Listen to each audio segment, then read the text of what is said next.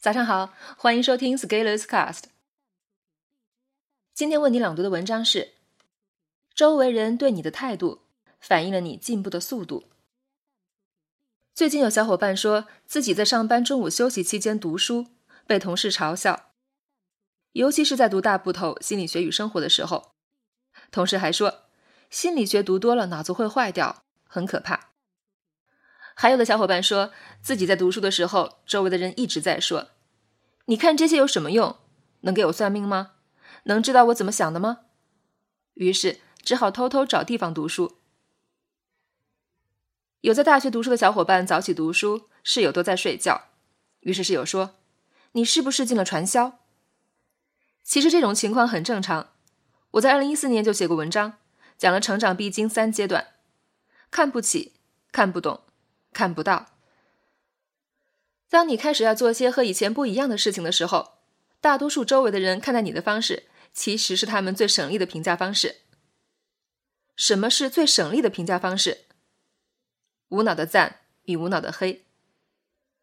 但是，一般你周围的人都对你太熟悉了，熟悉到一切都理所应当，所以他们更可能黑你，给你很多的负面反馈。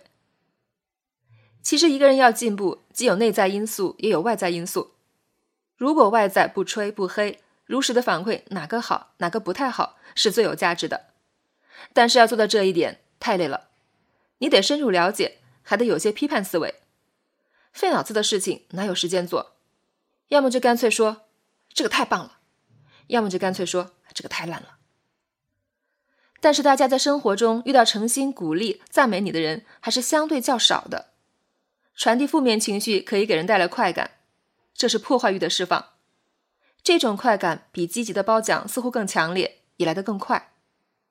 要认可一个人其实挺难的，但是要打倒一片是我们更爱干的事情。这个就叫地图炮，是我们赖以生存的偏见。不过，如果换一个角度，我们可以把这种处境从逆境转化为动力，只要做合理的归因就行。你周围的人在嘲笑你，这说明你进步还不够，还是很弱小的。人一般都是欺软怕硬的，而且只要是对方感觉到你好欺负，就会欺负你，哪怕你真的有货，对方看走眼，认为你是个怂货，也会欺负你的。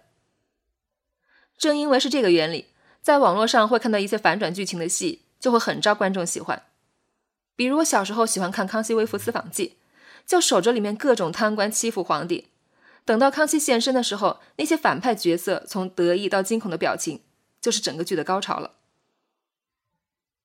不过，我们也要理解那些嘲笑的声音，因为如果我们努力的深度尝试失败了，那这些声音不就坐实了判断？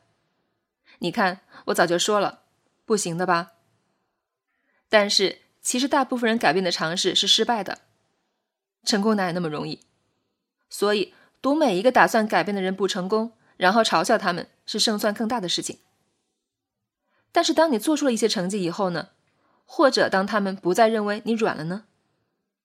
这个时候你会发现，变脸最快的人就是那些以前嘲笑你的人了。当你强大了以后，你周围的人都发现你变得不一样，而且好像是要越来越好，于是马上调转枪头，请你分享经验了。你读个心理学。